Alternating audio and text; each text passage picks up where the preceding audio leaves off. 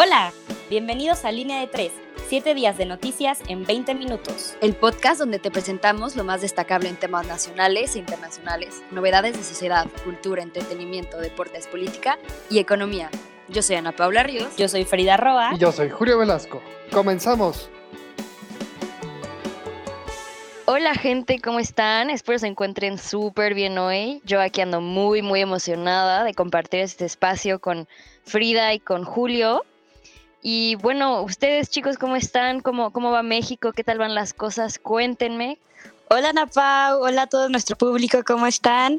Un gustazo estar con ustedes un día más, listísima para platicarles los eventos más relevantes de esta semana. Tú Julio, ¿cómo estás? Un saludo cordial a toda nuestra escucha, la verdad es que estoy bastante emocionado, una emisión más, la verdad es que gracias a todos los que han hecho este, este proyecto posible, seguimos creciendo y la verdad es que seguimos bastante motivados. Espero que se encuentren muy bien, Ana Paula, hasta allá en Francia, espero que estés de maravilla. Y si les parece, ¿por qué no nos vamos directo a Nacional? Venga, ¿qué nos trae Nacional? Cuéntanos. Por supuesto, pues miren, les voy platicando, ¿no? A tres años del sismo del 19 de septiembre, evalúan el plan de reconstrucción en Morelos. El presidente de la República, acompañado del director general del IMSS, visitaron el municipio de Zacatepec, Morelos, para evaluar los avances del plan de reconstrucción. Todavía sabemos que hay muchísimos damnificados hasta la fecha, pero al mismo tiempo en Morelos se ha visto francamente olvidado. Además, la UNAM inicia este lunes el nuevo ciclo escolar vía remota, ¿no? La Universidad Autónoma Nacional de México inició el ciclo escolar 2021 con una nueva modalidad, de manera remota. Alrededor de 350 mil estudiantes iniciaron vía remota y en condiciones inéditas derivadas del COVID-19. En otras noticias, León se convierte en la capital del crimen. En lo que va del mes de septiembre han acumulado 46 homicidios, sin contar robos, asaltos, extorsiones o desapariciones. Y en lo que va del año, escuche muy bien, han ocurrido 612 ejecuciones, así es. Ay, ay, ay, no sabemos ya ni qué hacer con este gobierno. Además, deslaves por lluvia dejan nueve muertos en Oaxaca. La Coordinación Estatal de Protección Civil de Oaxaca registró nueve personas fallecidas por deslaves e inundaciones debido a esta temporada de lluvias. Además, 667 intelectuales se dirigen contra AMLO por amenazar la libertad de expresión. Entre científicos, periodistas y académicos emitieron un comunicado denunciando la amenaza que el presidente Andrés Manuel representa para la libertad de expresión. Además, la UIF identifica 19 organizaciones delictivas de alto impacto en México.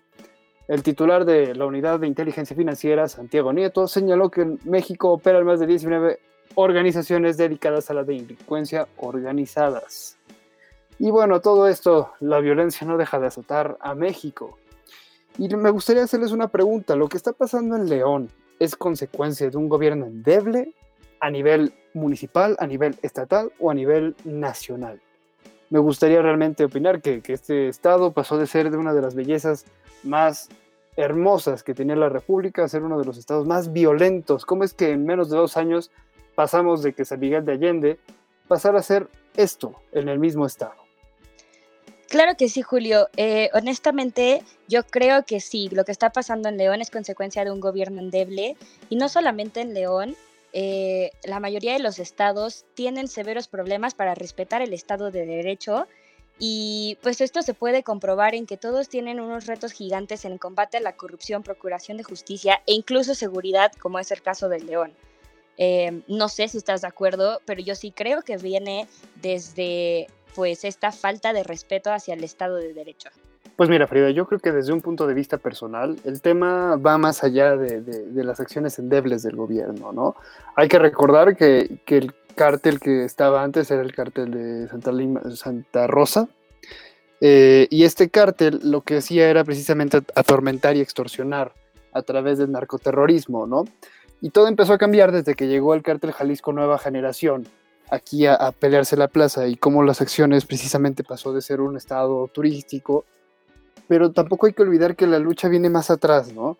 Desde la época del huachicoleo, que se empezó con este tema a pintar un poquito más de rojo. Entonces, yo creo que es una mezcla de los dos, las acciones federales impulsadas a un mal manejo del partido, del, bueno, del, del gobierno que es este, oposición, en este caso el Partido de Acción Nacional, pues también ha venido debilitando este estado de derecho que se vive y que sobre todo atormenta a los guanajuatenses, ¿no? Entonces, es importante mencionar que la combinación de estas dos ha hecho a Guanajuato un estado sumamente peligroso.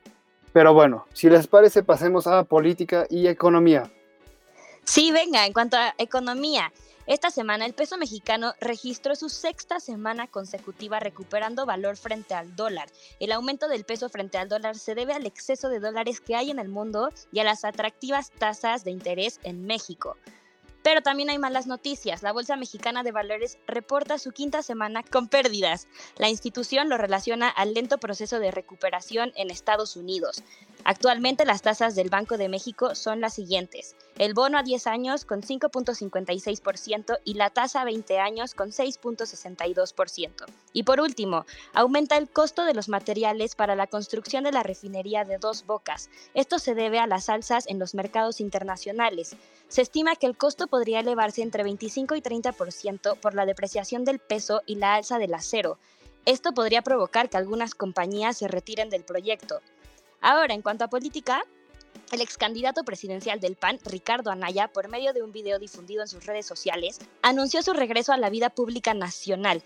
En el video explica las razones de su partida y de su regreso. Además, comentó que escribió un libro en el que explica los problemas que México enfrenta, así como sus propuestas para resolverlo. Y también anunció que publicará 12 videos, uno sobre cada capítulo, y ahí explicará más a fondo los temas. También el gobierno mexicano planteó al gobierno de Estados Unidos cerrar la frontera un mes más por los casos de COVID-19.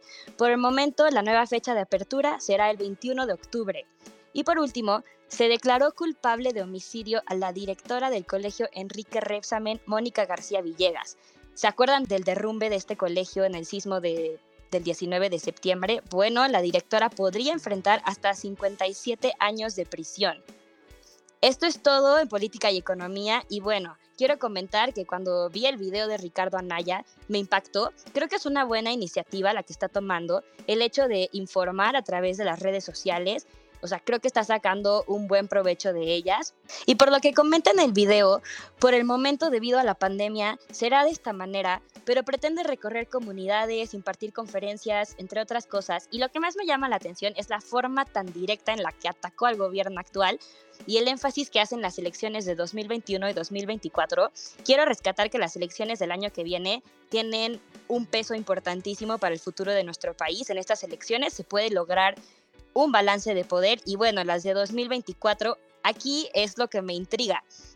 Julio, ¿crees que Anaya está comenzando una campaña presidencial con este regreso a la vida pública? Pues mira, Frida, la verdad, honestamente, yo considero que Ricardo Anaya pues, simplemente ya es un ejemplo muy claro de lo triste y la decadencia que tiene la política mexicana actualmente, ¿no?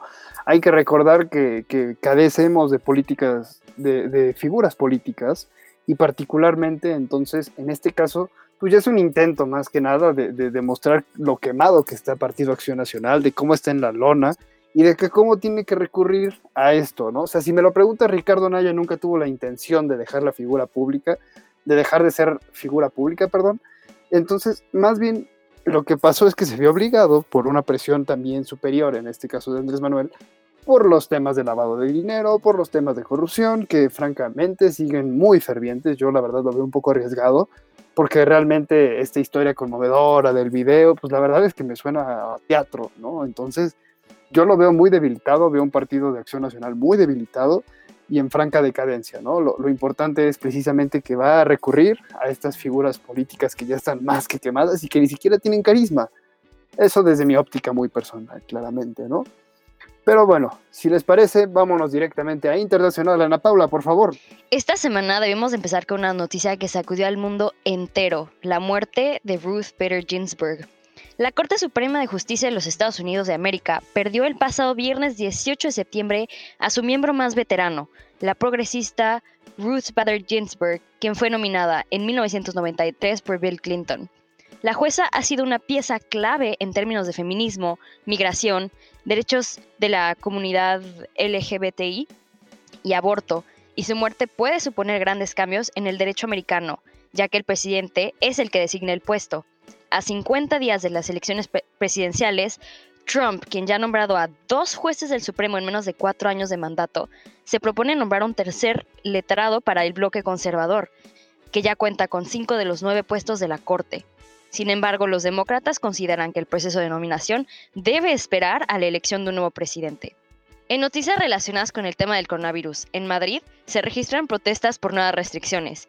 La presidenta de la Comunidad de Madrid, Isabel Díaz Ayuso, anunció el pasado domingo 18 de septiembre nuevas restricciones para tratar de frenar el avance de la pandemia en la capital de España, la zona más afectada del país. Estas medidas consisten en la limitación de entradas, salidas y reuniones en la comunidad, además del establecimiento de horarios, pero su implantación el lunes 21 solo afecta a 37 zonas sanitarias, las protestas, convocadas por redes sociales y respaldadas por sindicatos y asociaciones vecinales, se basan que las zonas afectadas son las más pobres, donde la sanidad tiene mucho menos calidad y tanto los centros de salud como los hospitales cuentan con menos inversión, fondos y trabajadores. Además, las restricciones permiten que los residentes de estas áreas vayan a trabajar a las zonas no afectadas, porque por lo que los manifestantes tachan las medidas de clasistas y exigen modificaciones de las mismas. En Marruecos se registran protestas a causa del COVID. En las últimas semanas, la pandemia desata numerosas protestas en la capital del país, Rabat, donde está descontrolada en los barrios más pobres y donde la gente le tiene más miedo al hambre que al virus. Una de las alarmas por parte de las autoridades salieron a la luz este martes 22 de septiembre, donde negocios aseguran estar vigilados por los agentes policiales y donde la identidad es requerida cada vez que un ciudadano sale de su casa.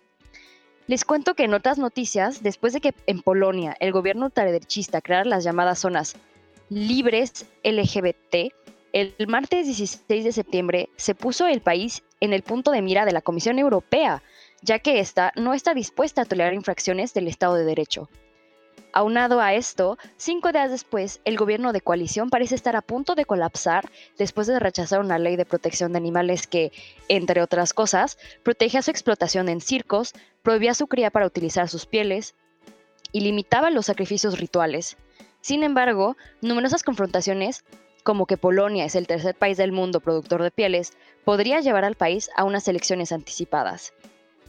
Esto sería todo para esta semana en la sección internacional. Sin embargo, le recordamos un poco el tema de eh, Alexei Navalny. Eh, ya está un poco, ya está en, ya está estable, sin embargo sigue un poco débil. Pero bueno, la noticia de la jueza de la Suprema Corte de Estados Unidos es una completa tragedia. Y bueno, gente, ¿qué piensan ustedes con derecho, bueno, con respecto a la decisión que se tomará en los próximos días? ¿Creen que se nombrará el nuevo juez o jueza antes de las próximas elecciones en Estados Unidos? ¿O creen que Trump decidirá en las próximas semanas? Porque personalmente yo siento que este tema es muy, muy delicado y más con el tema de las elecciones que están a la vuelta de la esquina. No sé cómo vaya a reaccionar eh, la gente de Estados Unidos, no sé qué lado vayan a tomar y pues este como dije antes, bueno, la Constitución de Estados Unidos explica que es el presidente de los Estados Unidos quien tiene que tomar esta decisión. Entonces creo que esto nos pone completamente en juego a todos. Pero bueno, quiero escuchar su opinión, gente.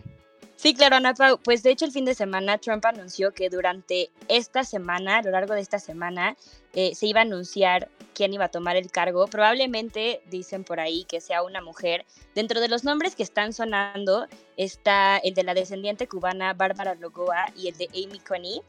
Em, y bueno, creo que lo más importante a, a, resaltar aquí es obviamente estar pendiente de en el momento que se haga el nombramiento, que no, no creo que vaya a tardar, eh, pero sobre todo que este nombramiento alza muchísimo más la balanza de intereses eh, republicanos.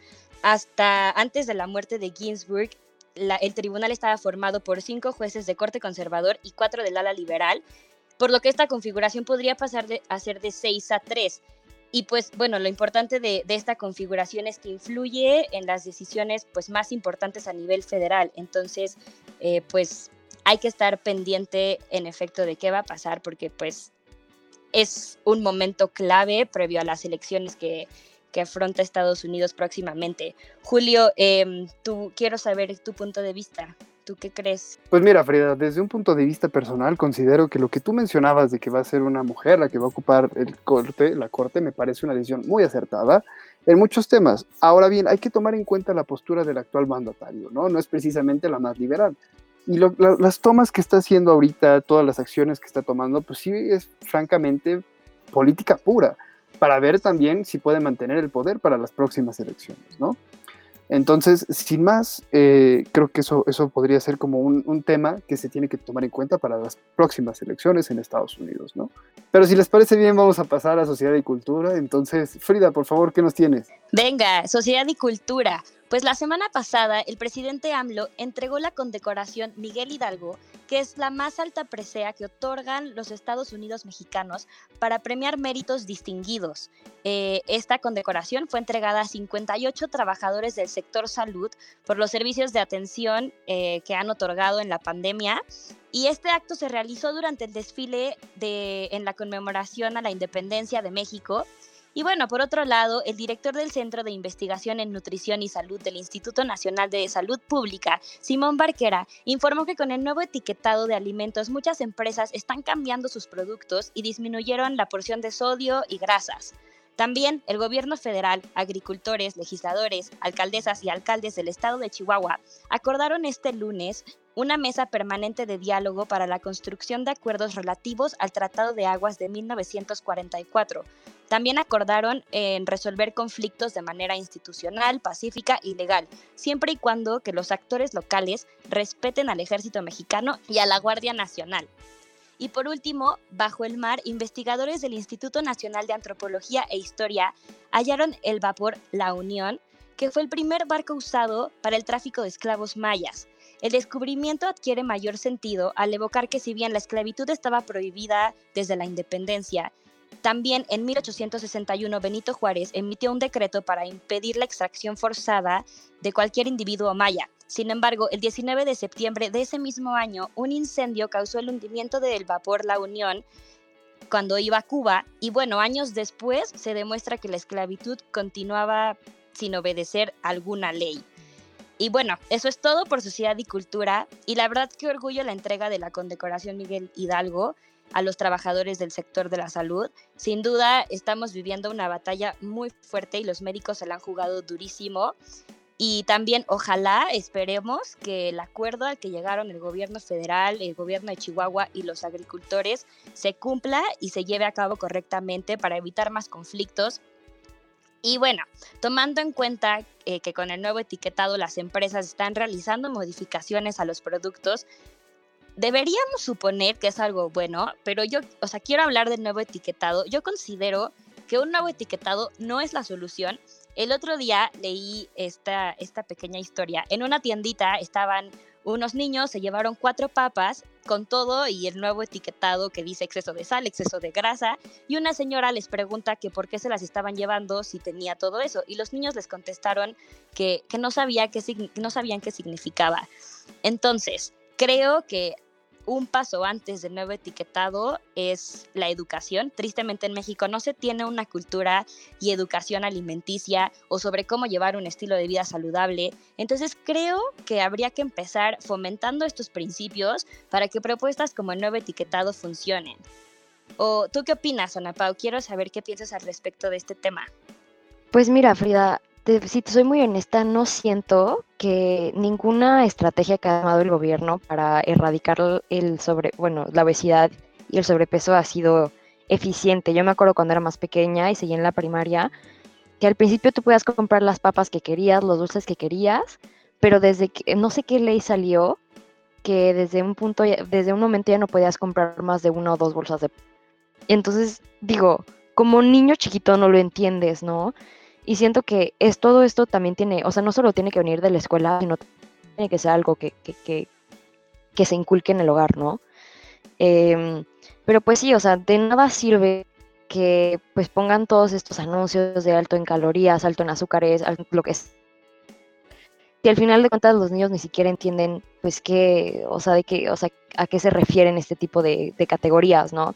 Entonces yo creo que eh, es muy importante que no solamente, o sea, sí, claro, es importante la historia, eh, la geografía, todo eso, pero yo creo que también el gobierno tiene que implementar medidas en donde los, los niños, más que nada los niños chiquitos, porque son los que son más, los que están, los que son más propensos a comer ese tipo de comidas, que verdaderamente se les explique de manera, pues de una buena manera y de una manera que, que, se les quede qué es todo esto, ¿no? Porque creo que mucha gente o muchos, muchos niños no están, no son conscientes lo que esto tiene con su cuerpo, ¿no?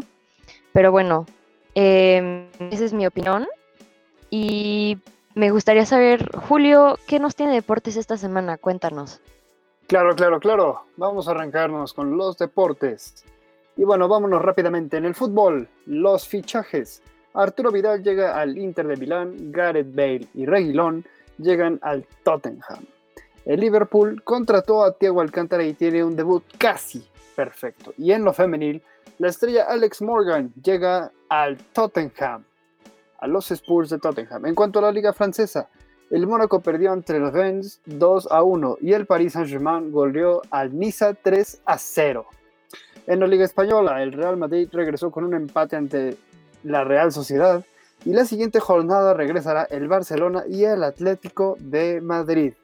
En la Premier League, el Arsenal ganó 2 a 1 al West Ham y el actual campeón, Liverpool, ganó al Chelsea 2 a 0 los Wolves de Raúl Jiménez y el Manchester City se enfrentaron en el cierre de la jornada. El equipo del mexicano perdió 3 a 1 y Raúl logró acortar la distancia al minuto 78. Sin embargo, los Wolves no lograron empatar el partido. En la Serie A, el Napoli ganó su primer partido 2 a 0 y el Chucky Lozano fue titular, jugó 84 minutos. Además, la Juventus pasó por encima de la Sampdoria 3 a 0 la Juventus de Cristiano, que por cierto se estrenó con un gol.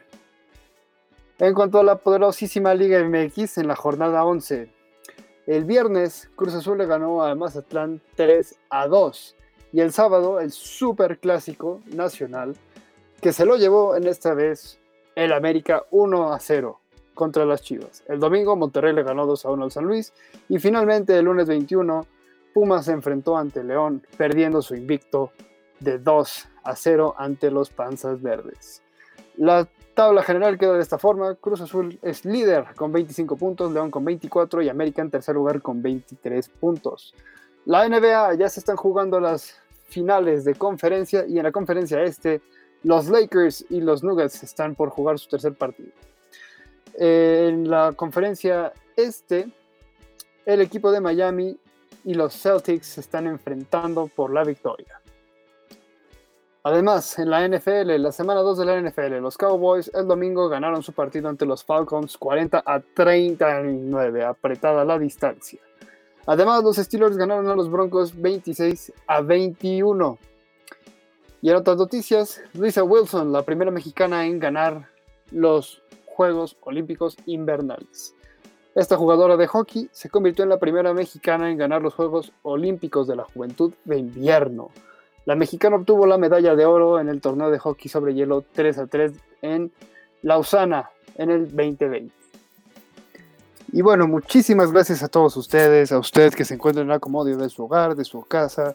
Muchísimas gracias a usted que nos está escuchando hoy mismo. En esta emisión les doy las gracias y la más cordial despedida. Muchísimas gracias, Frida, Ana Paula, muchas gracias. Muchas gracias a todos por escucharnos un día más. Un placer compartir con ustedes la información más relevante de los siete días de la semana en 20 minutos. Esto fue Línea de Tres, un podcast por Entre Comillas.